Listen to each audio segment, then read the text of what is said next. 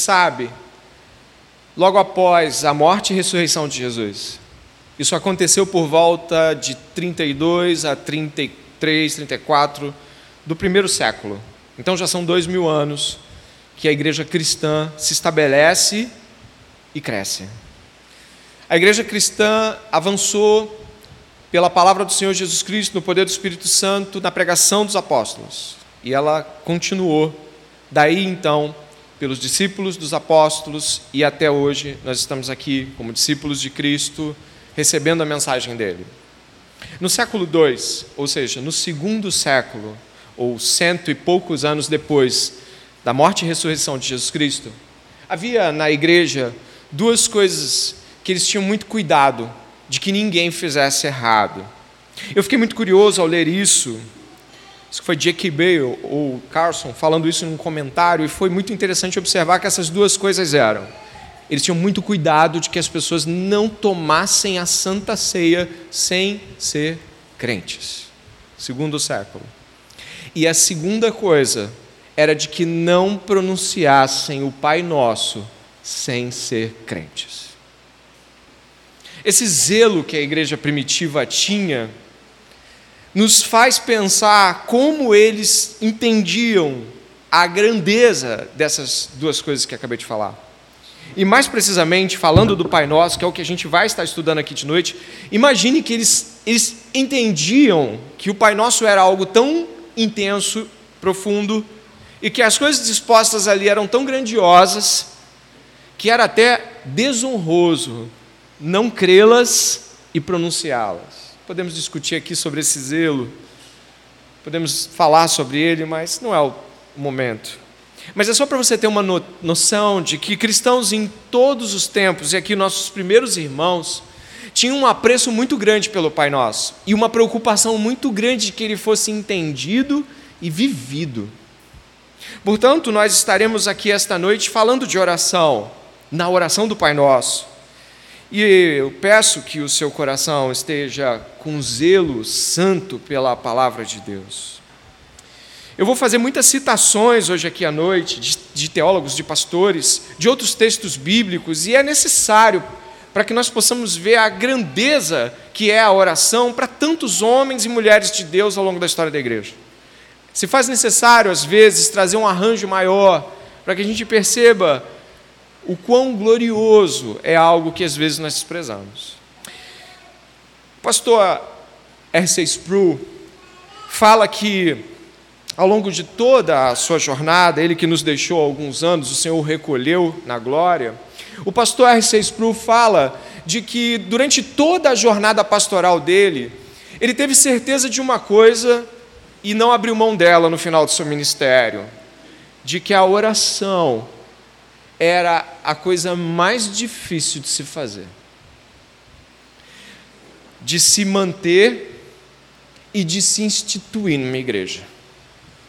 Pastor, pastor R.C. Sproul diz que ela deveria ser, dentre a liderança da igreja, o objeto de mais encorajamento e de mais insistência por parte da liderança da igreja, porque a oração era algo muito difícil. E ele diz: de se entender, ora, de se entender. E vamos entender por quê. E de se manter. Jesus estava abordado pelos discípulos, e em Lucas capítulo 11, verso 1, Jesus foi chamado a atenção por uma pergunta. Jesus estava orando em certo lugar e, quando terminou, um dos seus discípulos lhe pediu: Senhor, ensina-nos a orar, como também João ensinou os discípulos dele. Jesus é abordado por seus discípulos e o que eles pedem? Ensina-nos a orar. Aqui em Lucas você vai encontrar algo parecido com a oração do Pai Nosso de Mateus, um pouco menor, mas você vai encontrar Jesus ensinando a orar.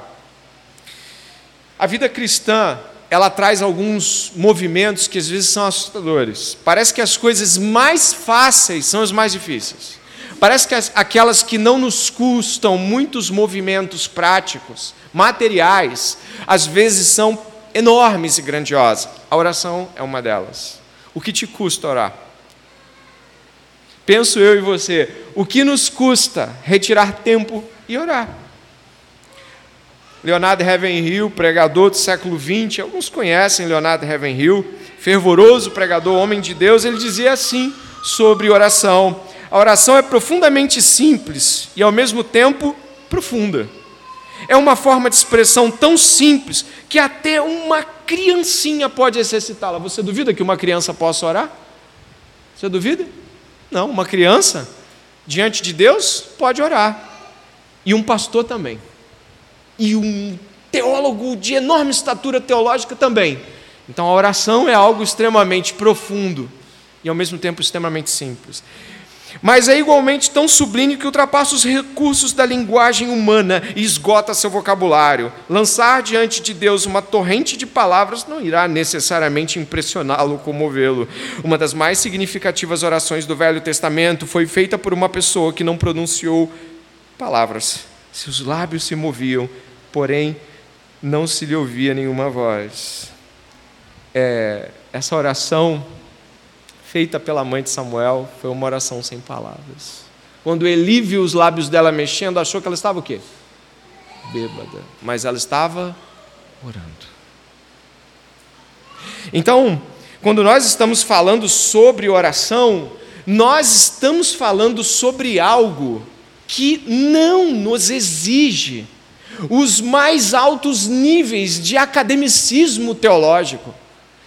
E isso não significa que ela não possa estar errada e deva ser consertada pela própria palavra, mas o que eu quero dizer é que uma criança pode orar, um adulto pode orar, um senhor e uma senhora podem orar, uma pessoa que chegou na fé tem uma semana pode estar orando completamente certo e entregue diante de Deus. Isso é a verdade. Eu estava lendo um pouco sobre a vida de oração de homens de Deus para falar com vocês aqui hoje, David Brenner, e aí me chamou a atenção um homem de oração falando de outro homem de oração. Um presbiteriano, Robert Murray McShane, morreu jovem, falou assim, ele estava impressionado com Lutero. E aí ele soltou esta frase aqui, onde ele diz: Lutero empregava as suas melhores três horas em oração. Ele estava falando do dia de Lutero. Lutero escolhia me a melhor hora, a hora de mais atividade, a hora de mais capacidade mental e intelectual que ele tinha, ele dizia, ele escolhia para fazer uma coisa. Para quê? Para orar. Às vezes nós separamos para orar, você sabe, né? O que sobra, o que dá, o trem, o ônibus, Eu fui buscar a fonte dessa afirmação de Lutero em um texto e eu achei Lutero falando sobre isso. Ele fala assim: Eu estou tão ocupado ultimamente que eu não consigo deixar de orar três ou quatro horas antes de sair. Você entendeu a lógica dele? Quanto mais ocupado, mais precisa de. Você entendeu? E como nós fazemos? Quanto mais ocupados, menos orando. Olha a mentalidade de alguém que Deus usou poderosamente. Reduzimos o tempo de oração porque temos muito trabalho. Reduzimos o tempo de oração porque temos muitas demandas. O nosso, um dos nossos pais na fé, o protestante Martim Lutero, homem tão usado por Deus, pensou: se eu tenho muita coisa para fazer, eu tenho muita coisa para orar. Esta é a sua lógica? Eu lhe pergunto. Jesus Cristo abre aqui a declaração sobre oração no verso 5, e ele começa a trabalhar coisas que nós não podemos esquecer. Mas lembre-se disso antes de entrarmos no Pai Nosso. Lembre-se do que eu vou te dizer agora, e eu peço e apelo, como meu irmão Batista Spurgeon fazia, eu apelo, como Spurgeon fazia, apelo você acabou de ouvir o que grandes homens de Deus falavam sobre oração. Pense bem se ela continuará encontrando espaço entre as lacunas do dia. O Senhor Jesus ele vai dividir a sua explicação em como não orar e como orar. Ele vai dizer do verso 5 ao verso 8 como não orar. E vai dizer do verso 9 até o verso 13 como orar. E é assim que nós vamos ter a divisão desse sermão: como orar, como não orar. Compreendendo a importância da oração e o valor que a igreja dá ao longo dos séculos, a entrada aqui no Pai Nosso talvez se torne mais, ou pelo menos no mínimo fomentada, né? interessante a você. Como não orar? A primeira coisa que eu encontro do verso 5 até o verso 8 é que Jesus Cristo vai dizer assim: E quando orarem, não sejam como os hipócritas. Você se lembra do último sermão, não lembra? Que gostam de orar em pé nas sinagogas e nos cantos das praças para serem vistos pelos outros. Em verdade lhes digo que eles já receberam a sua recompensa. Mas ao orar, entre no seu quarto e, fechada a porta, ore ao seu pai, que está em secreto. E o seu pai, que vê em secreto, lhe dará a recompensa.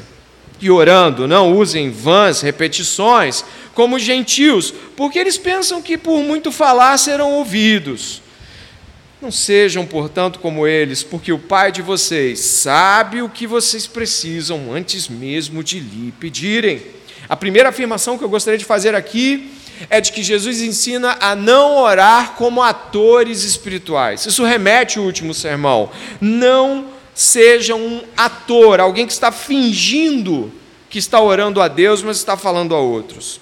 Os judeus aqui, eles tinham a fama, principalmente fariseus e escribas, a qual Jesus acusa dessa hipocrisia. A palavra hipocrisia significa exatamente o que hoje ela tem em significado, mas um pouquinho mais ligado lá atrás ao teatro o hipócrita era um ator, e isso não era negativo objetivamente, mas hoje é. Hipócrita é totalmente negativo, mas ele aqui quer dizer um ator espiritual. Esses judeus que Jesus acusa, eles levantavam suas mãos em voz alta e começavam a falar, oh, não sei se usavam Yahvé, acredito que não, mas Adonai, nos souça, oh Adonai, grandioso. Eles faziam isso para que as pessoas ouviam, Jesus sabia disso. Jesus é Deus. E sabia que a hipocrisia deles era para receber louvor dos homens e serem vistos como pessoas de oração. Eles faziam isso e a impressão que dava é que eles eram muito próximos de Deus, sabem? Nossa, que. Nós já, já vimos coisas assim também em nosso meio, quando nós vemos pessoas com muita eloquência falar e podemos achar que de imediato essa grande eloquência já traduz vida espiritual e ponto. Jesus não se impressiona com discursos de oração. Ele diz que o coração daquelas pessoas estava em pecado. Eu vou repetir para você entender. Buscar demonstrar espiritualidade para outras pessoas por meio de que elas digam como tu és espiritual, isso é pecado quando nós estamos buscando orar, ler a Bíblia diante de outras pessoas, ou mesmo dizer que oramos, ou coisas desse tipo, nosso coração tem que estar livre de louvores que possamos receber. Algumas pessoas podem, de repente, fazer algum contorcionismo na hora dos louvores, tentar fazer com que seu corpo se mova de tal forma a ser visto. Não.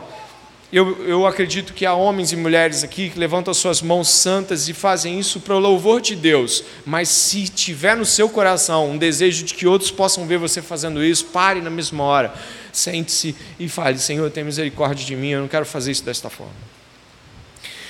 O salmista vai falar no Salmo 66, 18, algo que é profundo demais. Salmo 66, 18 diz: Se eu atender a iniquidade no meu coração,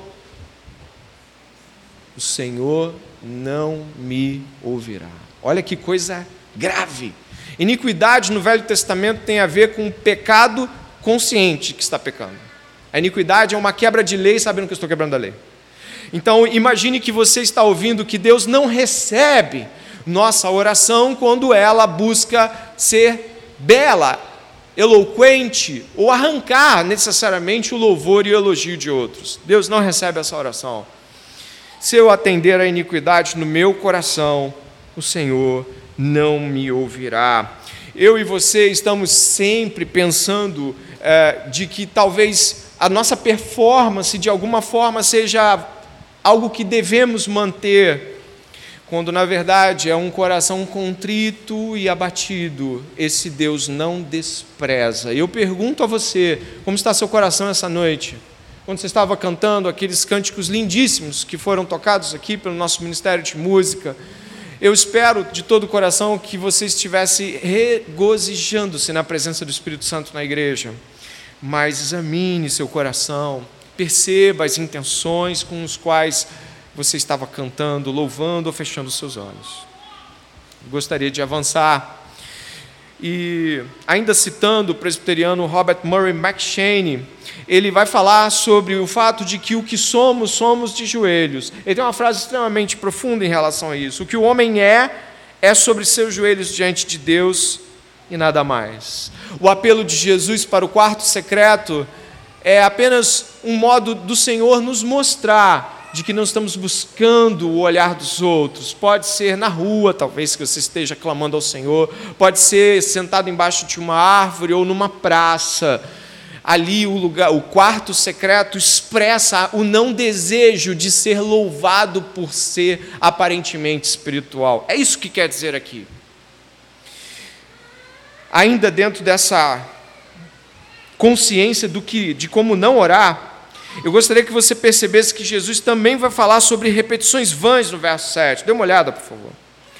E orando, não usem vãs repetições como os gentios. O termo grego é palavras inúteis, porque eles pensam que por muito falar serão ouvidos. Não sejam, portanto, como eles, porque o Pai de vocês sabe o que vocês precisam antes mesmo de lhe pedirem. Existem coisas aqui extremamente grandiosas. A primeira que eu gostaria de dizer é que as pessoas no mundo inteiro têm religiões e religiões quase que todas elas fazem rezas e orações. E Jesus está dizendo que repetições de palavras não geram nenhum resultado diante de Deus. Algo como tentar forçar a barra por meio de uma performance de insistência. Deus não aceita isso. Deus não olha para isso é, quando Jesus diz para insistirmos e perseverarmos em oração, isso tem a ver no capítulo 7 de Mateus com a dependência de Deus, com insistirmos, porque só em Deus conseguimos, e não por insistência, como se a insistência meramente fosse responsável por isso. Não é por insistência, mas por um coração dependente de Deus, que continua pedindo a mesma coisa, porque continua dependendo do mesmo Deus.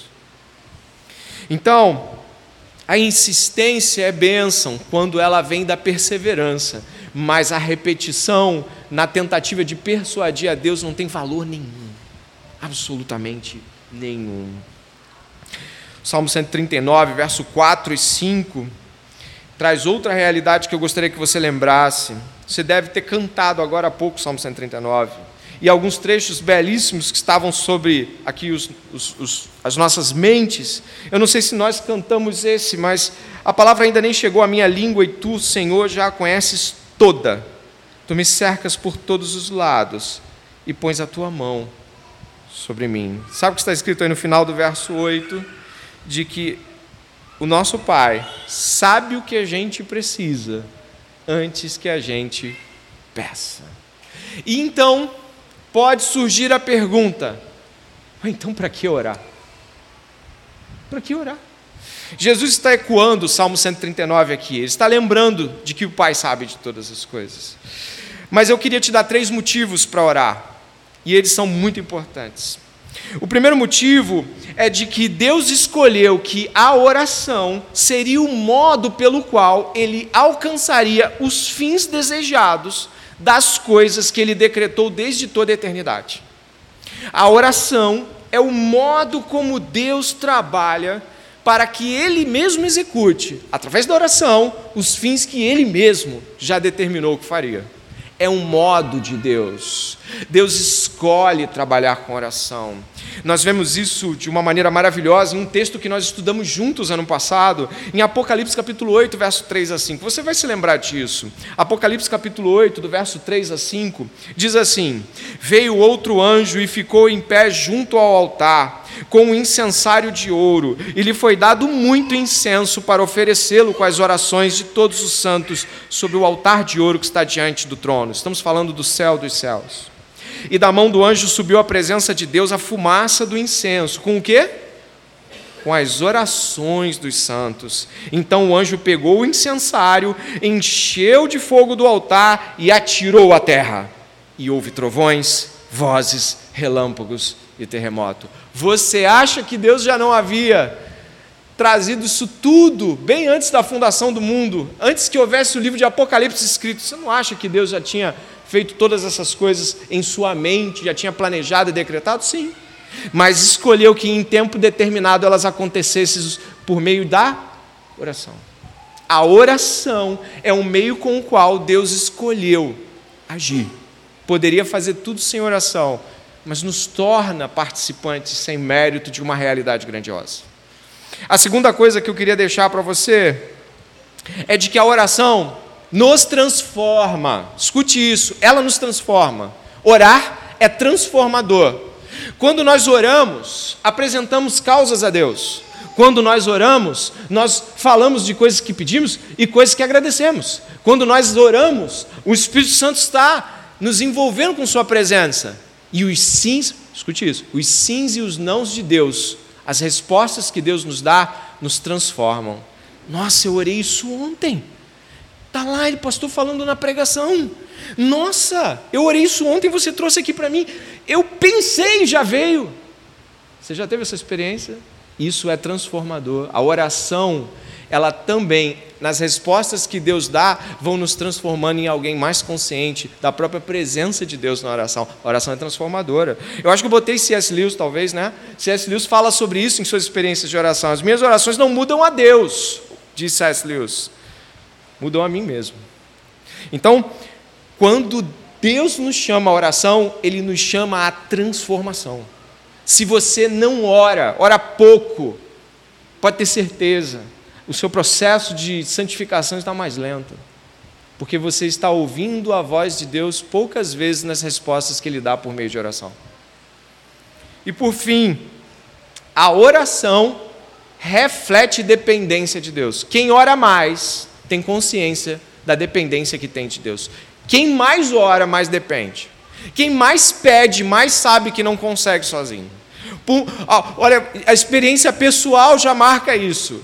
as coisas que você não consegue e mais insistiu e pediu a pessoas, instituições, ao governo. E fui lá, quantas vezes você foi lá? Não, eu fui lá 20 vezes naquele balcão. Por que você foi 20 vezes naquele balcão? Porque você não consegue sem aquele balcão. Se aquela pessoa que está do outro lado do balcão não falar assim, tá bom, tá carimbado, vai lá e pega, você não consegue.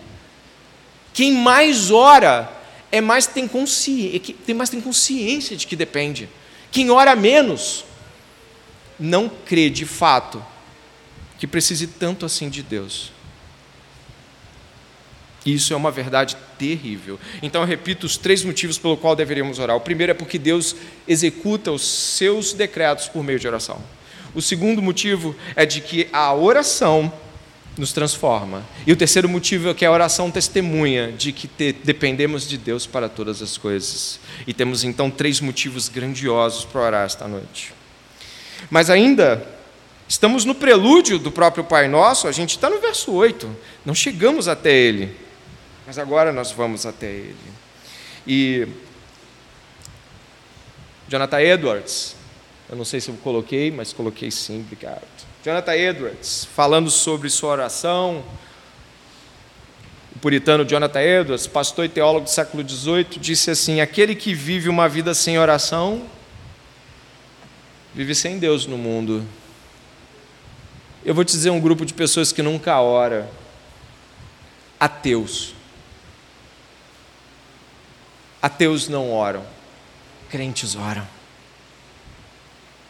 Você ora? Sua oração é do tamanho da sua fé. A oração do Pai Nosso não deve ser observada à luz de uma reza. Ah, pastor, já sei disso. Eu sei que você já sabe. Mas e se alguém não souber? Ela é um andaime. Você já viu um andaime? Você sabe o que é um andaime? Quem sabe o que é um andaime? A gente coloca ele do lado da construção para colocar os encaixes e as paredes e as, os tijolos e as janelas e pinta do lado de fora. Basicamente, os andaimes vão cercando o prédio para que ele suba. Eles ditam a altura de quando as coisas vão estar, o andame tem que ser colocado exatamente numa posição onde eu vou estar estruturando as coisas de tal maneira a que elas realmente acompanhem a obra. A oração do Pai Nosso Claro, a grosso modo, ela é muito mais do que isso, mas eu gostaria de usar o pensamento do andaime para você poder entender que você vai construir sua oração a partir dessa realidade do Pai Nosso. Jesus Cristo diz: portanto, orem assim. No grego, palavra original é orem isso. Assim mesmo que ele faz, bem forte, orem isso. Assim, olha isso aí. E ele diz: Pai nosso que estás nos céus, santificado seja o teu nome. A primeira afirmação grandiosa do Pai Nosso é a palavra Pai. William Hendrickson vai falar isso, comentarista do Novo Testamento, ele vai dizer o seguinte: olha, esta afirmação é muito poderosa. Ela diz que Deus está infinitamente perto. E eu fiquei mentalizando isso. Eu tenho pai, ele ainda é vivo, graças a Deus. Alguns também têm, outros não têm, outros já tiveram, outros conhecem quem tem. Quando nós pensamos na presença de um pai terreno, ela nunca é uma presença onipresente. William Hendrickson, esse comentarista, ele disse assim: quando eu penso, quando eu penso no Pai Celestial, eu penso em infinitamente presente, infinitamente perto. E de fato, Ele é um Pai mais presente do que todos os pais do mundo e mais perto do que todos os pais do mundo. Ele está esta noite nos ouvindo, nosso Pai. Nós oramos aqui esta noite. Nós oramos ao Pai. Não foi isso que nós oramos? Então quem é que está ouvindo tudo isso? Quem é que está por detrás de tudo isso? E não somente por detrás, mas munindo o seu coração e o abrindo para ouvir a sua voz? O Pai, infinitamente perto. Paulo dizia sobre a presença de Deus em Atos 17, a um público pagão, ele dizia: Se bem que não está tão longe de vocês. O Pai está aqui na presença do Espírito Santo. Nós somos muito gratos, com certeza. Mas o que mais esta consciência de Pai deve nos trazer? É porque não está só Pai, você deve ter reparado isso. Está Pai nosso que estás nos céus, santificado seja o teu nome. Existem coisas serem ditas sobre isso. Primeiro, quando nós vemos Pai nosso que estás nos céus, nós excluímos absolutamente qualquer ideia que podemos acessá-lo senão pelo Espírito. O teu pai, de repente, você consegue com o telefone, esse não. Esse só pelo Espírito, ele está nos céus. Isso não significa que o seu espírito não está presente. O que eu quero dizer é que, se fôssemos pensar como acessar um Pai que está nos céus, a única saída é por meio do Espírito. Deus é Espírito. Não tem como falar com o Pai nesta noite se não for por meio do Espírito. Mais uma coisa importante é de que ele é elevado, ele está acima. E isso nos indica algo muito grande: que devemos ter humildade e reverência, pois estamos falando de alguém que é separado, e como já vamos ver, santificado é o nosso Pai. Se o Pai está nos céus e os filhos estão aqui na terra, nós temos um desejo muito grande de estar com o Pai. E pode ter certeza, isso nos faz pensar também sobre a nossa peregrinação aqui. Nós somos aqueles que estão indo para a casa do Pai. Jesus falou isso, João 14 repetiu sobre a casa do Pai. Nós estamos indo para as moradas do Pai. Então, quando nós falamos Pai nosso que estás nos céus, o anseio de estar com o Pai e a consciência de peregrino nesta terra já é logo avivada. Eu estou falando com o meu Pai dos céus. Ah, queria estar com Ele agora. É assim que o nosso coração responde a essa, esse desejo. O Pai está nos céus. Você se lembra de Jesus na oração de João 17? Eu estou indo para o Pai. Eu estou voltando. Que alegria dele estar voltando para o seu Pai. Mas se somos filhos, queremos estar com Ele, como Jesus desejou. Não há um desejo de permanência nesse chão. amaldiçoado pela queda. Não há um desejo de fazer com que tudo aqui brilhe à luz do ouro. Não dá, não vai ser. Orar ao Pai dos céus é orar com anseio pelo Pai dos céus, por estar com esse Pai dos céus. Isso indica de que os filhos querem estar onde o Pai está e de que não há nada nesse chão que seja grandioso ou mais elevado do que o Pai dos céus. Esse Deus invisível e sublime mostra-nos claramente, pela sua invisibilidade, mas presença contínua, de que não é o que se vê e nem o que é aparente que é mais valioso nesse mundo, mas a presença do nosso Pai, a quem nós não vemos, mas amamos. Essa realidade de um Pai nos céus é seguida pela afirmação final: santificado seja o teu nome. Aqui nós não devemos nos esquecer de que este pai, e preste bem atenção, não é igual aos pais que nós conhecemos nessa terra. E eu vou trazer afirmações aqui que vão deixar com que você, ao ouvi-las, se torne mais reverente em relação ao nosso pai. A primeira é de que nossa filiação é por adoção. Isso já nos traz um cenário muito grande de que Ele livremente nos adotou. Ele não foi coagido por nenhuma culpa ou peso na consciência de nos ver vagando em nossas maldades. Ele nos adota livremente. A graça dele vem sobre nós de modo livre. Nós somos filhos adotivos pela liberdade de escolha dele. Essa é a primeira coisa. A segunda é que se você é cristão, se você é filho de Deus, você sabe das afirmações que pesam e pesavam sobre você, de que você era inimigo de Deus, odiava o Pai, mandou matar o filho, concordava com o que foi feito, mas ao Pai agradou chamá-lo e amá-lo e amá-la. Essa adoção é uma adoção de inimigos é uma adoção de pessoas que fizeram todos os esforços desde sempre para destruir o mundo que o Pai fez. O Pai nos chama para uma adoção que não tem precedentes na terra. E nós estamos aqui hoje como fruto da Sua graça livre em favor de nós. Eu estava pensando como Deus teve de lidar com coisas das quais nós achamos que não são tão graves assim. O profeta Abacuque, capítulo 1, verso 13, eu acho que eu não coloquei essa não, Priscila. O profeta Abacuque, ele vai falar de Deus assim, ó, tu és puro de olhos, que não pode suportar o mal nem tolerar a opressão. Deus é puro.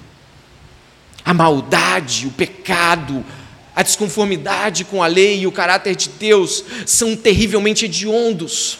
Nós, por vezes, Parece que temos algum senso pessoal disso quando nós vemos aquele cenário na TV. Homem tal, mulher tal faz isso, isso, isso com criança, fez isso, isso, isso com milhares de pessoas, destruiu uma vida, uma vila inteira, foi lá, matou o pai, matou a mãe, matou não sei o que. Você, aí você para assim, ah!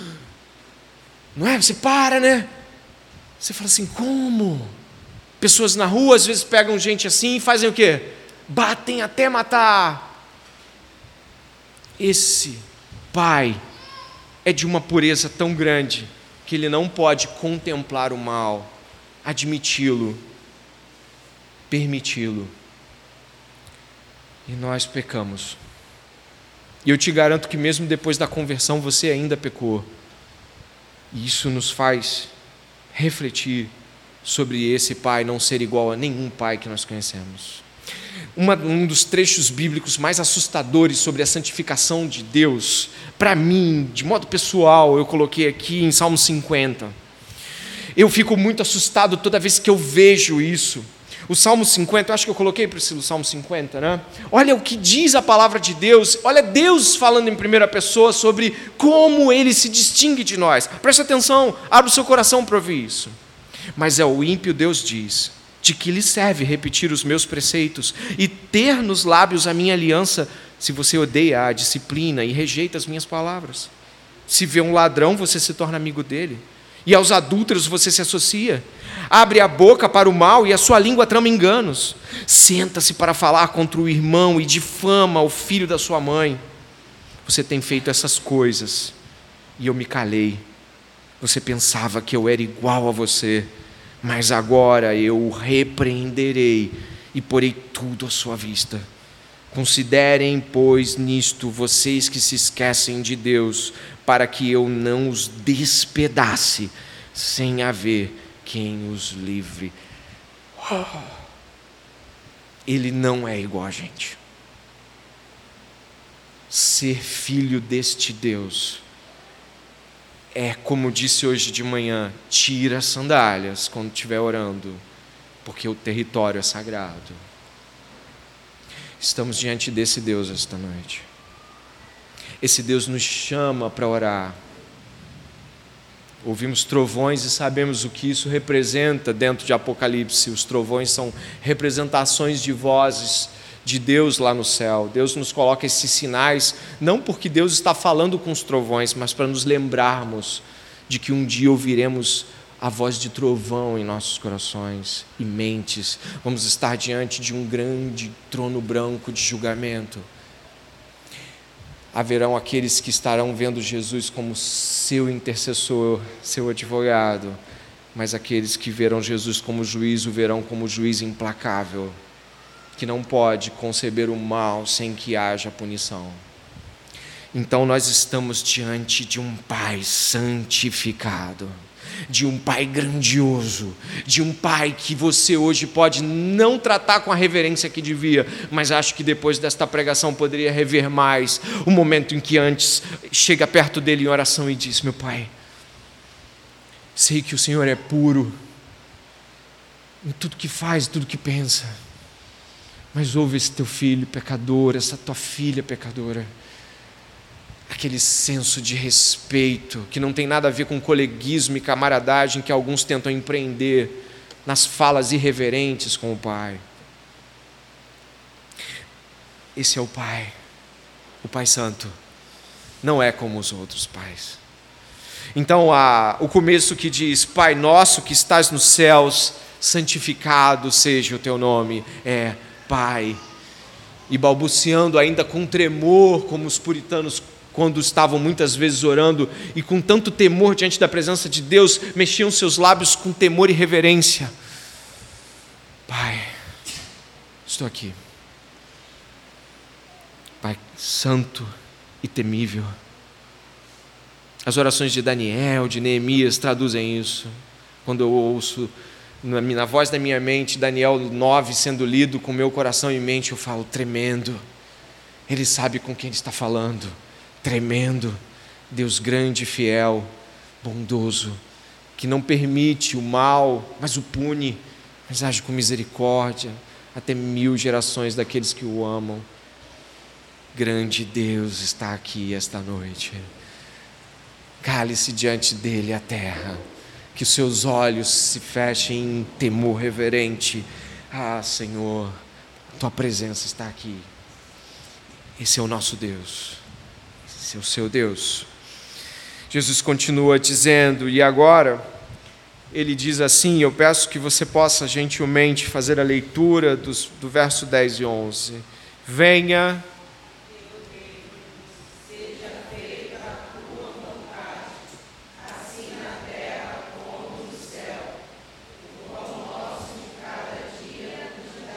Até aqui, obrigado.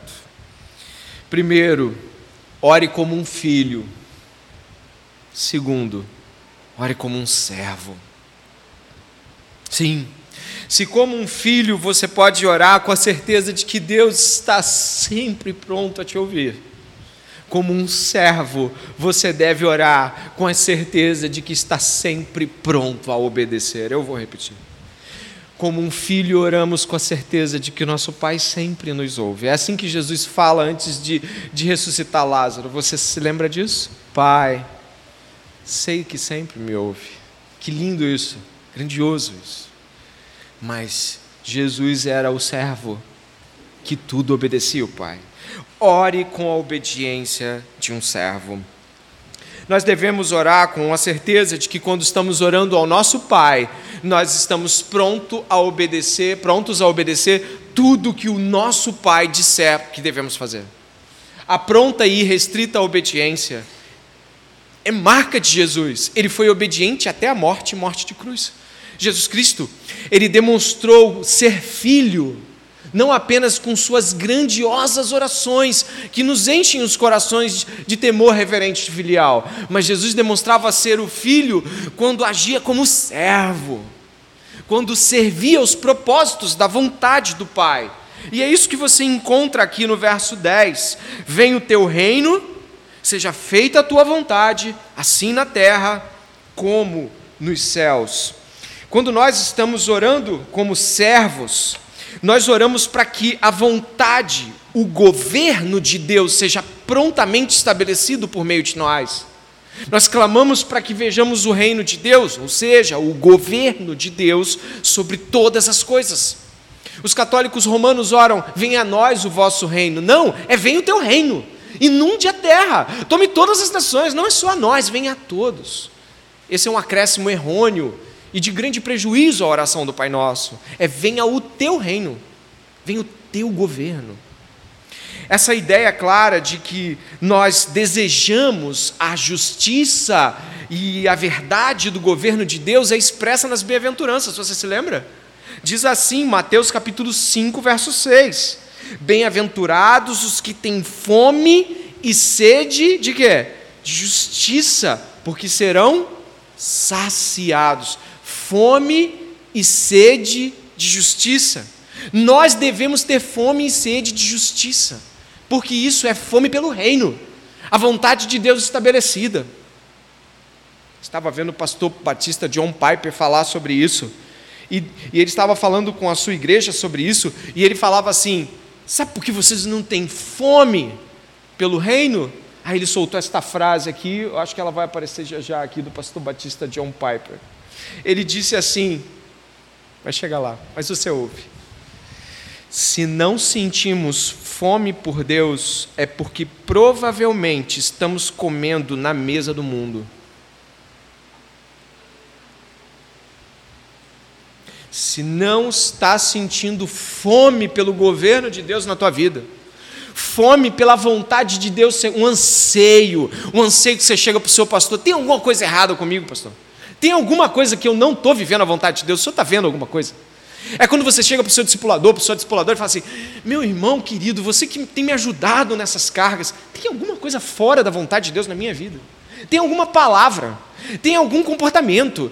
Tem algum pensamento que eu expressei e está em desconformidade? Fome pela justiça de Deus em nossas vidas estabelecida por meio de seu governo perfeito? Se você não tem esse desejo de que todas as coisas estejam prontamente alinhadas com a vontade de Deus, você tem comido em outras mesas. Você tem se alimentado de outras coisas que têm preenchido o seu interior com a sua vontade, com o seu desejo, não com a justiça, a verdade e o governo do Deus Santo.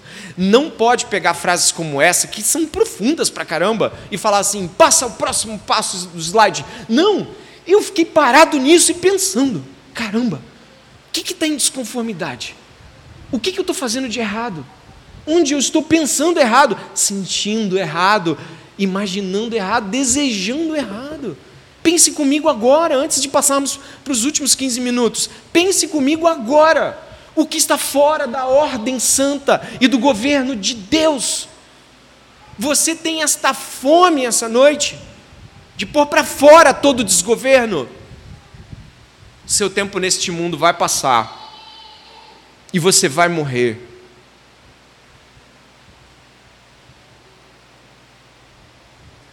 E não vai ter o tempo todo que você imagina para colocar tudo em ordem. O autor de Hebreus diz: no tempo que se chama hoje, ouça a voz do Senhor. O que está fora de ordem que entre hoje no governo de Deus. Sentimentos, ações, desejos, emoções, aspirações, vontades, comportamento, fala, ética, amores, tudo precisa estar. E se não estiver, pode ter certeza, naquele grande dia, Malaquias diz que o Senhor separará os justos dos injustos. Jesus diz: os bodes das ovelhas, o joio do trigo. Lembra-te que é mortal. Lembra-te.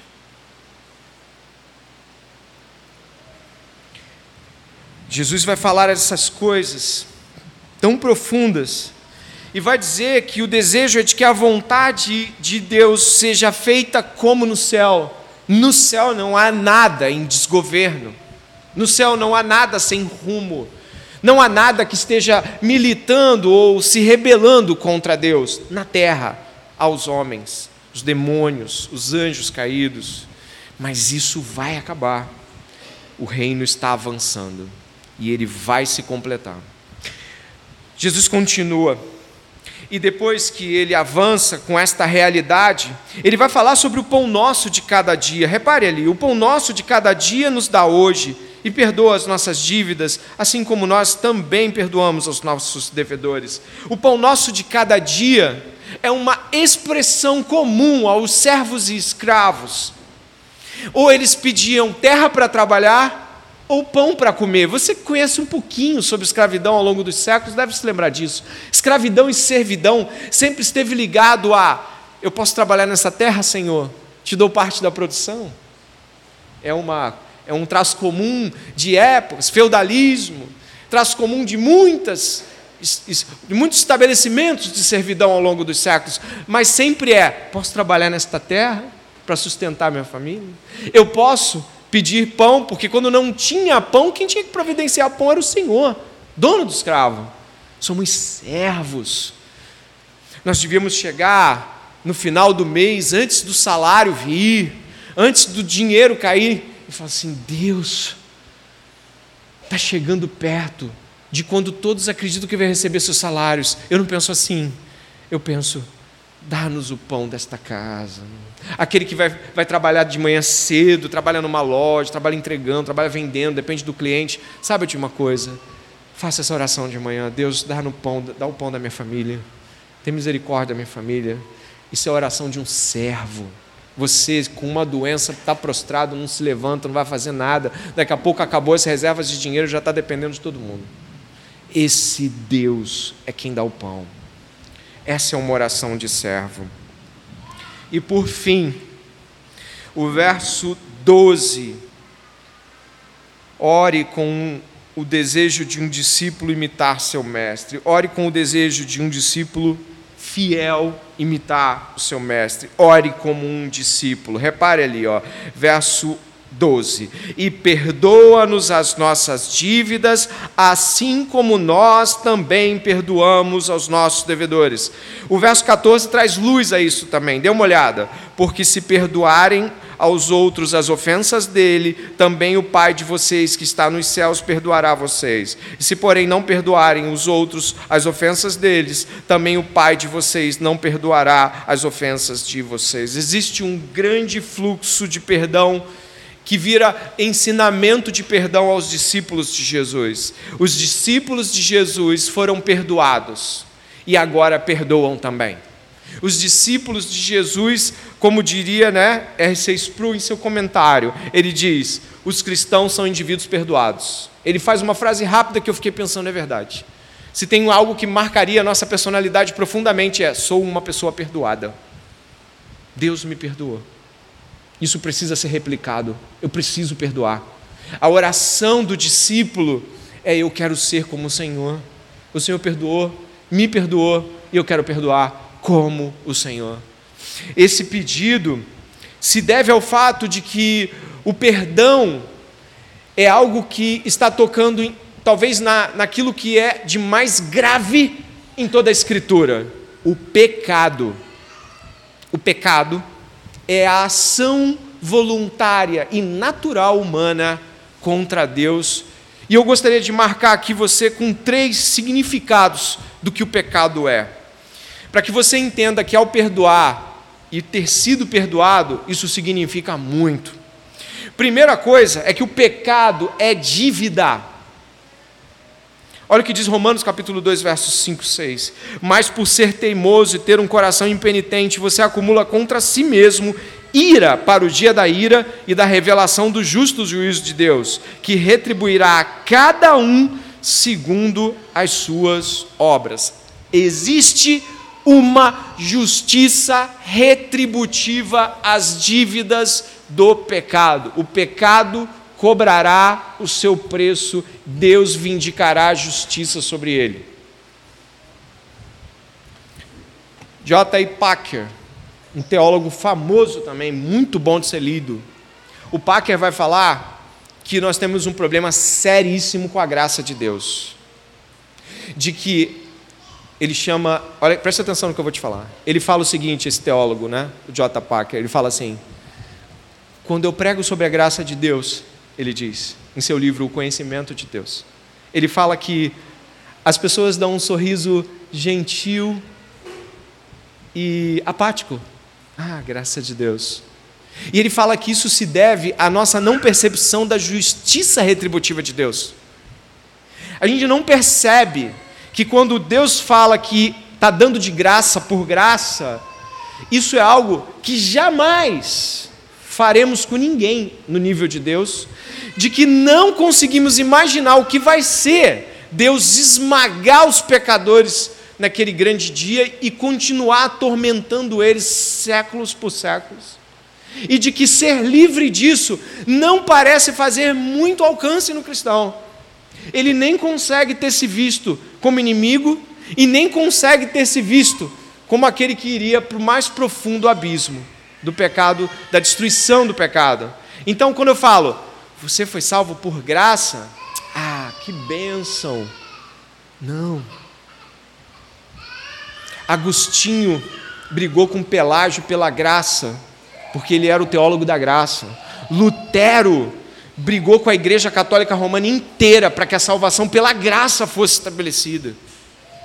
Nós deveríamos olhar com muito mais carinho e cuidado as dívidas perdoadas e a graça oferecida.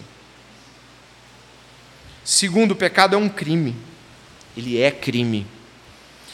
Todo aquele que pratica o pecado transgride a lei. De fato, o pecado é a transgressão da lei. Nós, pecadores, precisamos ter consciência de que todos que foram salvos eram réus culpados. Crimes inafiançáveis e indesculpáveis que nós cometíamos contra Deus. E nós ainda pecamos. E Deus nos é gracioso. Pecar é cometer um crime contra Deus.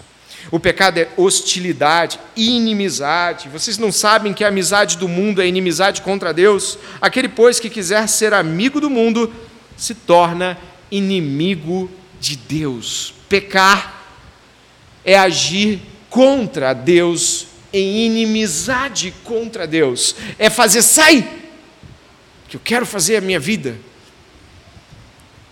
Como eu disse, eu ia citar muita gente, eu estava lendo Jonathan Edwards falando sobre hostilidade, ele fala assim: um dos problemas que o homem tem com a inimizade que ele tem com Deus, um dos motivos é de que Deus é onisciente. Onde quer que o homem vá, e o que quer que ele pense ou faça, Deus o sabe. Adão se escondeu por detrás das folhas, mas não era possível se esconder de Deus como não é. Deus saber de todas as coisas, nada está escondido, nenhum pensamento, absolutamente nada. Nossa, quando Deus nos perdoa, nos perdoa de tudo isso. E nós, como discípulos, devemos perdoar como Deus nos perdoa também. E ele diz, verso 13: Não nos deixe cair em tentação. Quem foi tentado no Getsemane? Jesus. E nós, como Jesus, olhamos para o Getsemane e falamos assim: Eu também fui tentado, Senhor Jesus.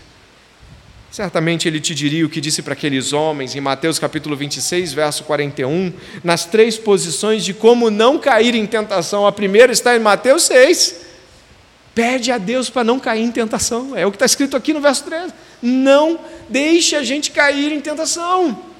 E Mateus capítulo 26, 41 diz: Vigiem e orem, para que não caiam em tentação. O espírito, na verdade, está pronto, mas a carne é fraca.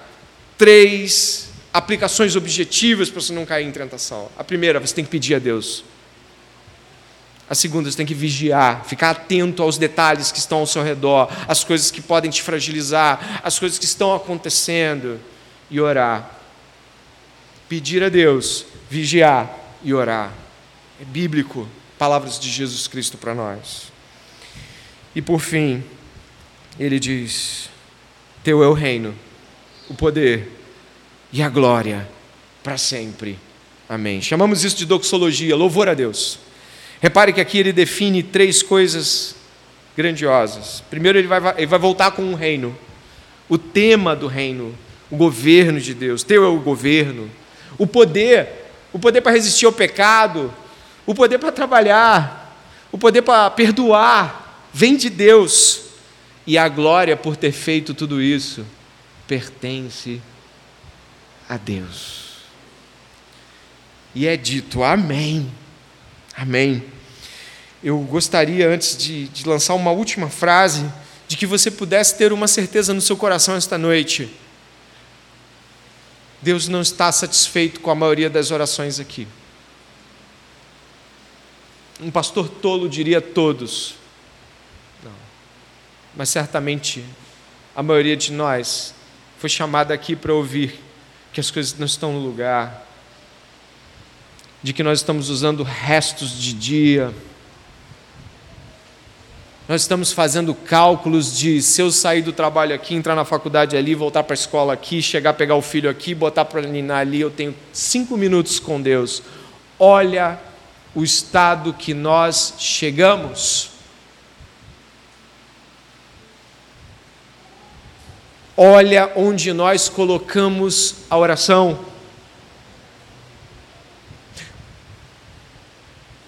Você tem amigos? Você tem gente perto de você?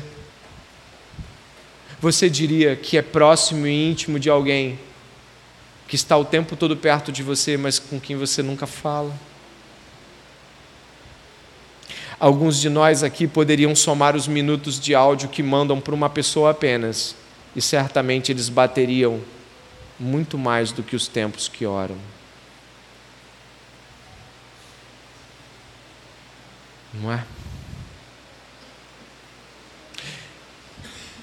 Sempre é tempo de recomeço.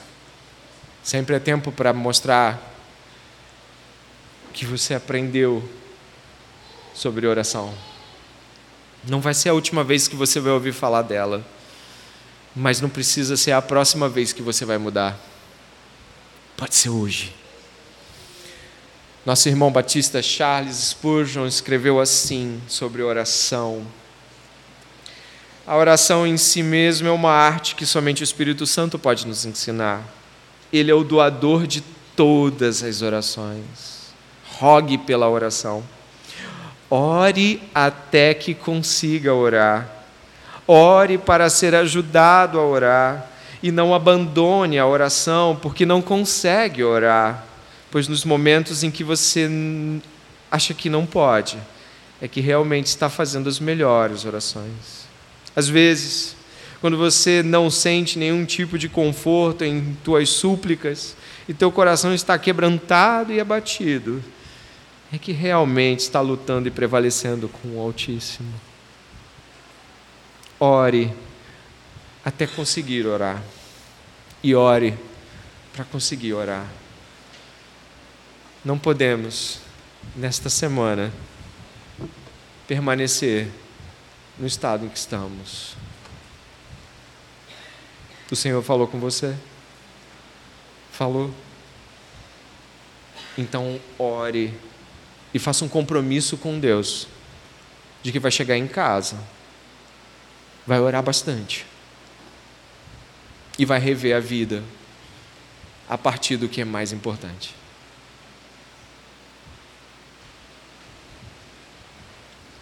Pai bendito, Pai santo, Estamos aqui como filhos, como servos, como discípulos. E nós estamos aqui, Deus, precisando muito que o Senhor nos fale neste momento no nosso coração o que está nos impedindo de orar. Eu clamo por mim e por eles. Será que a oração vai de fato, Pai, tomar o lugar mais importante do nosso dia? Será mesmo que falar com Deus vai tomar uma outra tônica? Ah, eu creio que sim, Deus. Pai, eu creio que sim. Eu creio que meu irmão e a minha irmã, que estão aqui agora, neste momento, falando com Deus, envergonhados, olhando para suas vidas e pedindo ao, ao Senhor para orar mais, orando para orar mais, orando pelo poder que vem do alto. Orando para que essa pregação não fique entre o bolo das outras anotadas e nunca mudadas. Ó oh, Deus, que nossas orações aumentem de intensidade, de tempo, de importância, que não sejamos os mesmos após esta noite. Sei que não foram os trovões do céu que nos deixaram trêmulos, mas a tua palavra, que guardada no nosso coração esta noite, pode nos transformar. Deus, em nome de Jesus, traz a inconformação ao nosso coração de permanecer com a mesma vida de oração de ontem. Deus, não nos deixe iludidos com a ideia de que podemos começar quando quisermos. Não nos deixe em uma posição, Deus, de fingir que não ouvimos a voz do Senhor. Ajuda-nos a orar. Obrigado por nos falar em oração. Que o nosso coração esteja em Ti. Perdoa as nossas faltas e falhas terríveis em oração. Perdoa os nossos pecados, assim como perdoamos os que nos devem. E não nos deixe, Pai, cair em tentações de esquecer o que ouvimos. Livra-nos do mal e do maligno, pois Teu é o reino, o poder e a glória para sempre. E todos digam amém e amém. Faça a sua oração silenciosa e permaneça mais alguns instantes na presença do Senhor.